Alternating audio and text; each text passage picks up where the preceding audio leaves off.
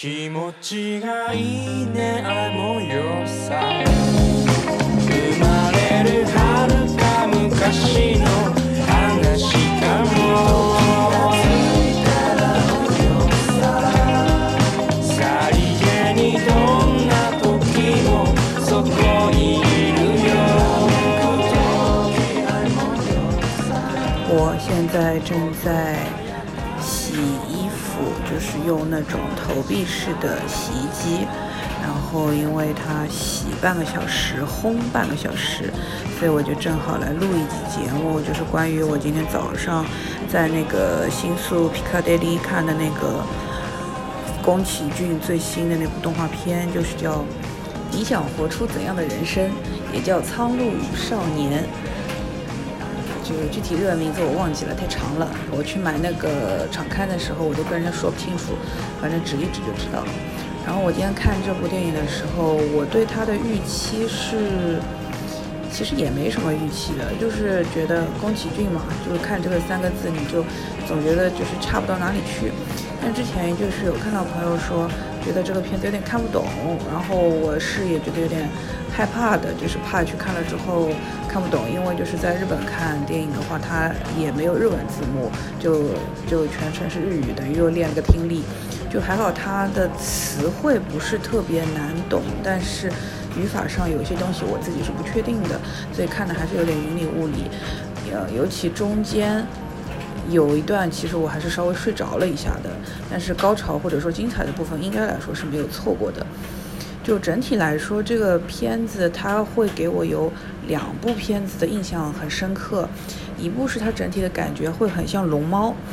因为龙猫说的是，就是小梅、小月还有他的爸爸，他们三个人搬家到了那个村子，一个小的农村，在那个农村附近就是那种森林，然后他们的妈妈生病住院了，他们就就然后那个两个小女孩，其实他们的心愿就是希望妈妈快点好起来，让他们可以一家四口住到那个房子里，然后就是说小梅她在那个搬到那个。呃，这个这个这个乡下之后，他自己平时因为他还没上学，他就自己在家玩，在家附近的森林什么的玩。然后他在去玩的过程当中，就发现找到了龙猫嘛，因为他有一段是就是钻过那个小矮树丛，然后通通到森森林的深处有大有一棵大榕树，然后那个大榕树下面是龙猫，它大概是这样子一个概念，大家可以想象一下。然后就是宫崎骏这部新片子，我觉得它是《苍鹭与少年》吧。《苍鹭与少年》的话，呃，前面有一段其实跟这个会有一点点类似，就是男主是那个真人，然后他，呃，就他名字叫真人，然后他也是因为呃东京那个时候就是战争之后嘛，然后他跟他爸爸从东京，呃搬到了乡下，搬到乡下之后，他也是。呃，在那个房子里住了之后呢，就有一个苍鹭，苍鹭这种鸟啊，就老来惹他，就就那个苍鹭一会儿要叫他救救我，一会儿要让他帮帮忙，反正啥的，就老老来招惹他。然后后来他就跟随着这个苍鹭的踪迹，他就开始去探索自己住的这个房子周边的一些情况，包括里面有一段也是钻过那个树丛，然后发现里面是有一个呃建筑物，那个建筑物。整体就是呃非常老，然后你也一下子你也进不去，然后它，但是它一看你就知道它肯定是很有故事性的，这个是给我一个很深的印象，因为它整个基本上没有什么很大的剧情，就是那个男主他在探索自己周边住的这个地方，然后他以前有什么故事，他有什么前世今生，然后甚至于你可以把它理解成说，哎，这个地方它有一个。它是平开启平行宇宙的一个，就是就就是就是这个房子，在这个房子里面发生过很多事情，它有不同的宇宙，它有各种各样，就是就是对男主来说，跟他相关的人，他们会有不同的相关的这些事情的发生，但是它主要的话其实是没有一个非常强的剧情线，其实是没有的，你也可以把它理解成一个公路片。然后呢，还有一个我觉得那个片子就是跟他的呃关联性很强的，就是后半段，因为男主遇到女主之后，然后因为那个那个那个那个国家叫什么国我不知道啊，然后那个国王他呃他可能在寻找一个他的继承人，然后他就是他的这个国王，他的所有的手下呀，或者说他们的这个这个这个这个国家里面的生物都是鸟，就是他们飞出去之后就变成是鹦鹉，基本上都是鸟。然后它里面的那个像将军还是什么大将之类的人，也是一只鸟。然后它里面有一段跟。呃，就是我印象当中，应该是宫崎骏也很喜欢的一部动画片，叫做《国王与小鸟》。我印象当中是他也是很喜欢的。然后后面半段基本上就是感觉是一直都是在致敬《国王与小鸟》，包括呃男主他跟那个就是女主被他们装在被被一堆鸟装在那个棺材里，水晶棺材里，然后往塔的高处去。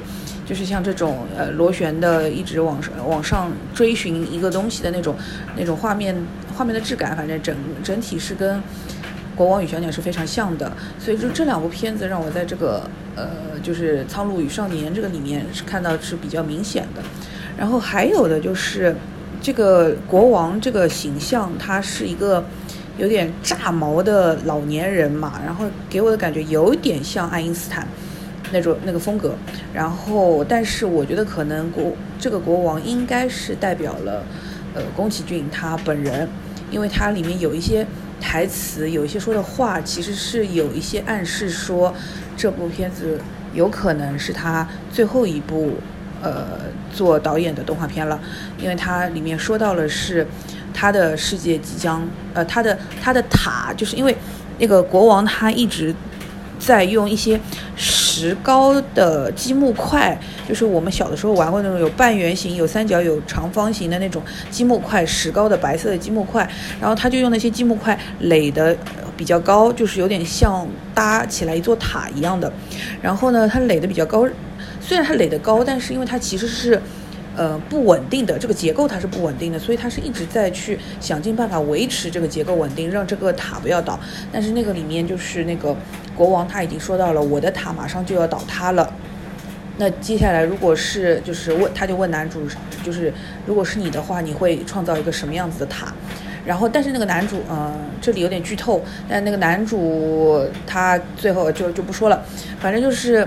最后那个，嗯，就是国王的塔，它肯定是倒塌的。所以我当时看到这里的时候，就是一整个爆哭，因为就是觉得宫崎骏他在说，他要把世界交给下面的人了，就交给后辈，交给年轻人，他要把世界交出去了。可能他有一点点不甘心，但是也的的确确到时候是要交出去了，而且有。年轻人可以去接这个棒，当然他们有可能跟宫崎骏的世界是完全不同的另外一个世界，但是他的的确确就是要把这个棒交出去了，所以就是这里我还挺挺就就反正就就哭了，就是觉得挺伤感的吧，就是就就他不可能永远一直画下去。整个片子其实我还有一个点是觉得说，宫崎骏他在过去的几年中，包括像被新海诚。呃，拿走了那个日本的那个票本土的票房冠军这件事情，他当然是知道的，而且他也有触动的，或者说是对他是有一定的影响的，而且他也一定看了新海诚的片子，然后他就拿出了一些看家本领，就是少男少女的故事到底应该怎么做，或者说少女身上应该是有一个什么样的特质，或者说是。新海诚他一直说自己做一个世界系动画这件事情，他好像开创了一个自己的一个风格，但实际上对宫崎骏来说，这些事情就是小很小儿科，信手拈来。你光是把画面做好是没有最本质的超越的，因为就是就是像一些。呃，星空啊，像一些就是星，就是流星滑落，然后少男少女啊这些东西，就是在宫崎骏的作品里面，包括像《天空之城》里面，它是一个再驾轻就熟不过的一个题材了。就新海诚，如果他看了《苍鹭与少年》，我觉得他就会跪下来哭，因为自己可能永远都达不到。宫崎骏的这个高度，这个是一个现实、很现实的高度，不是说大家赛道不一样，我不用这么比。那这样子其实是有点狡猾的一种想法，或者说一种投机的想法。其实大家放到同一个领域里面，它都是动画电影的话，新海诚除了画面美，它其他东西根本跟宫崎骏是不好搭卖的。我觉得他看了《苍鹭与少年》，应该会有一些羞愧。呀，还有就是，我觉得呃，宫崎骏他也也会再去拥抱一些现在的年轻人喜欢的东西。当然，他以前的动画也一直都是请那些当红热门的明星艺人去配音啊什么的。然后这一次请了那个菅田将晖，然后还有那个艾米，然后还有谁来着？呃，而且哦，对，还有那个木村拓哉，木村拓哉声音一出来就知道，就是反正一些，呃，比较新的一些。声音吧，你就看电视的话是面孔，但是在动动画片里面，它就是一些新的声音，它用到了自己的那个新的这这部作品里，所以它是对年轻人群体是有想法的，它不是说年轻人看不看我无所谓，它是希望年轻人去看的。包括主题曲找了米津玄师写了《地球仪》，《地球仪》这首歌本身单独出来的时候，我觉得没有什么特别的，但是今天电影放完出字幕的时候出了这首歌，我觉得它真的非常厉害。它就是得配合画面一起使用，所以我是觉得说，呃，宫崎骏当然他已经完完全全不用 care 市场到底喜欢什么不喜欢什么，他已经可以完全按照自己想要的东西来做这个动画了。然后他这一次也的确是这么做的，包括他的故事，包括他的一些选用的题材，主人公的一些。呃，一直以来的一些特质，都是他自己想要的那些东西。比如说，主人公永永，就是他的好多主人公，基本上都是在找妈妈。就是，呃，宫崎骏他对自己的母亲的那种爱，是一直都是他作品里面很重要的一个母题。所以，像这一次其实也是的，就是这种这种内容。可能有点老套，或者说可能不是现在观众最喜欢的那一套，包括是他一上来就是那个东京轰炸之后的一一场一个火灾的场面，非常震撼的那个火灾场面一出来，我都也已经哭了。就是，我觉得就是不管战争谁对谁错，但是就是普通老百姓都是遭罪的那一边嘛，就是还是能共情的。然后那个火灾那里我就已经看得很很很沉重了，就整个片子都很沉重。然后，他这种沉重就是他已经不用 care 市场到底要什么东西了，他想给你一些他要讲的事情，他把这些他最后想说的话说清楚就可以了。所以我觉得真的非常的厉害。当然，也因为他是宫崎骏。然后还有我想说的是，宫崎骏这次因为他的东西还是手绘的，然后包括他的背景还是南陆和雄画的。那种手工做的东西的质感，真的是现在的那些动画 CG 是不能比的。比如说它的和它的一些有自然植物的场面，有有花花鸟鱼虫的场面，非常的写，就是又写实又写意。它很就是你可以说它很莫奈，也可以说它很透纳。就是那种你能够想象的放在卢浮宫里展出来的那些世界名画的样子，就是他在这次的片子里面几乎都是这样子的背景，非常非常的高级有质感，而且是有手工感。这就是你知道这个东西它是不能量产的，它不可以被呃流水线复制的。这种东西我觉得已经很长时间没有在动画电影里面看到了。就是日本的动画电影也已经很长时间没有这样子做了，新海诚那种不算，因为它就是像拍照一样的嘛，这我觉得这个质感是不一样的。然后还有就是一些处理的，就是画面处理的方法，真的就是充满了宫崎骏式的想象力。呃，比如说鲁邦三世的时候，非常有代表性的就是宫崎骏的追车戏，非常的精彩，因为他的一些运镜，然后景别，然后。画面的律动，包括作画，就是那种既夸张又合理，又给到你一些视觉跟五感的刺激的东西，它是非常厉害的。然后这一次也是一样，包括像所有的火焰，所有的一些一些一些一些动态的一些动态的一些画面，就是像像男主他跑起来、爬起来，或者说是任何动态的画面的时候，那种冲击力是非常强的。我觉得这个东西也是。如果以后宫崎骏不做了，我不知道还有谁会能能够做到这样子的东西。我以前之前有一段时间是看那个，蚊子的告白》那那个那个短片动画，那个时候那个短片动画的导演给我的感觉就是他可能可以做到跟宫崎骏媲美的这种动作作画，这种这种视觉上的冲击。但是他后来的作品也一般，嗯。然后还有就是我很喜欢他的一个处理，就是那个。呃，通往国王的那个世界的那那中间那一段是，就是有很多拱门的那个地方，呃，它非常的有那种宗教感，然后它也很神圣，但是它又非常之简单，它是一个黄色，就黄色、金色、橘色这样子的一个画面，它只用了拱门去引，就就创造出一个个的那种光影的效果，非常的简单，就是那种。回归，回归你心里，就就你把所有的杂念都抛开之后，你会去到的这样子一个地方，就是这种画面出现之后，你就知道它不是说是偷懒，或者说不是不是说是我不想画的那么复杂，不想画的精巧，不是的，是人家的画面的所有的设计是有一些自己的呃思考，然后有他要传达的意义的，所以。就是这个片子，我还是给了五星，因为我觉得我我看到的最主要的是宫崎骏他在跟所有的观众做一个郑重的告别，并且他可能虽然他应该不太想把自己的这个棒子交给新海诚吧，但是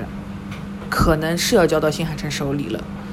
我本来觉得接班那个郭崎宫崎骏的人应该是那个。西田守，但是西田守最近后面几部也就那样吧，嗯，差不多就是这样。然后最后说一个那个，呃，就是我在看这部电影的时候，啊，电影之前就是上映之前，呃，上映之前有那个呃贴片的那个预告嘛，然后预告里面看到了一部片子，也是吉卜力出的，叫《屋屋顶上的雷雷吉》。还是雷吉之类的名字啊，我忘记具体名字。屋顶上的什么雷吉，就是小男孩。那个片子我看到的时候，哎，也其实我也眼前一亮，就是它是一个很明显的有 CG 去参与的一个片子，但是它的画面的质感又会又有另外一种感觉了。它像那种二 D 转三 D，或者说它就是像把背景啊、道具啊，然后人物啊，就是大家都是一层一层分开的。它可能像那种。纸剪纸的动画，或者说是一个皮影戏，就它是有那种前后的错开的那种质感的，但是它又不是一个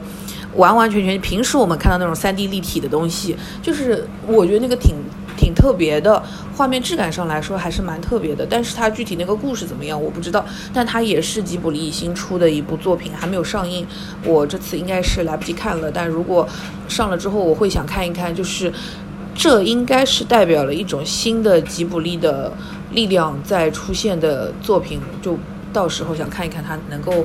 能不能够被大家都认可和接受吧。嗯，然后基本上就是这样子。呃，今天是我在东京的第五天，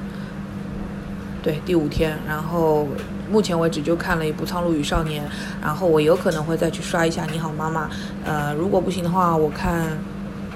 最主要好像最近没有什么特别想看的，就日本这边在上映的特别想看的电影也没什么。谁要看《极速追杀四》啊？那么难看，就差不多就是这样。嗯。再补充一句吧，就是我觉得这次的音乐也真的非常好，就是你看得出来，久石让也最后拼一把了，就有这种感觉。他基本上都是很宏大的。交响乐或者说是弦乐，呃，非常大气磅礴，就很值得开音音乐会的那种。因为以往的久石让跟宫崎骏的配合，其实有的时候会有一点点、一点点抢，尤其是就之前那个重新上映《菊次郎的夏天》的时候，我第一个感觉是，竟然觉得《菊次郎的夏天》的音乐有点抢画面。但是这一次的话，你就会觉得他必须要配这么大的。叙事的这种音乐才能拖得起来，或者说才配得上，就是宫崎骏最后这一部动画片。呃，我觉得音乐也非常值得大家去听。就除了米津玄师之外，呃，久石让的这个部分非常非常厉害，单独听也会非常非常厉害。好了，我的衣服洗完了，这一期会先更新吧。好了，就是这样，拜拜。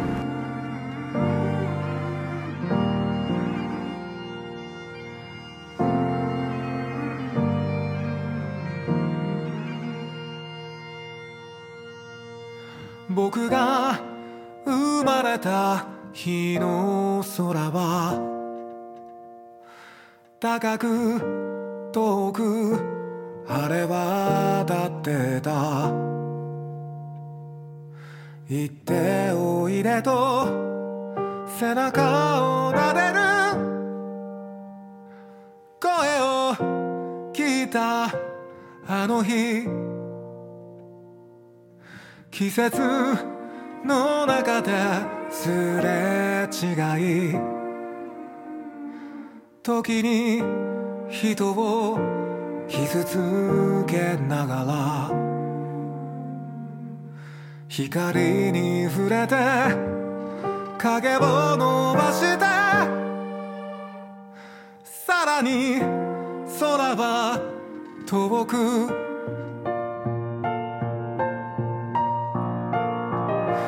風を受け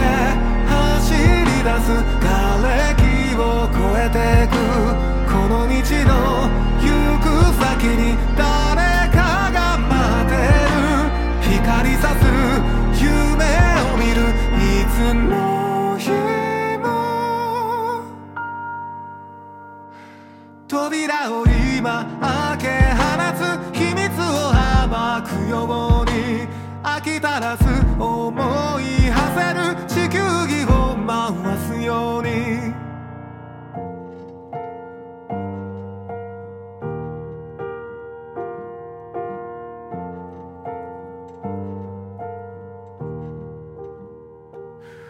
僕が愛したあの人は誰も知らないところへ行った。あの日のままの優しい顔で今もどこか遠く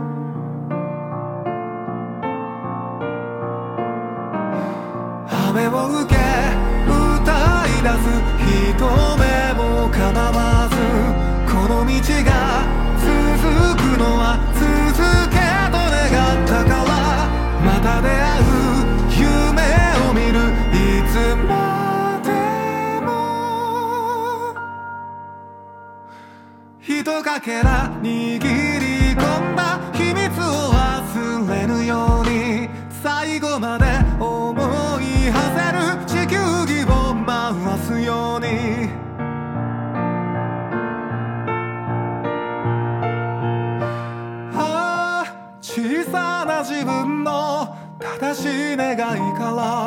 始まるもの。一つ寂しさを抱え僕は道を曲がる。風を受け走り出す。瓦礫を越えてく。この道の行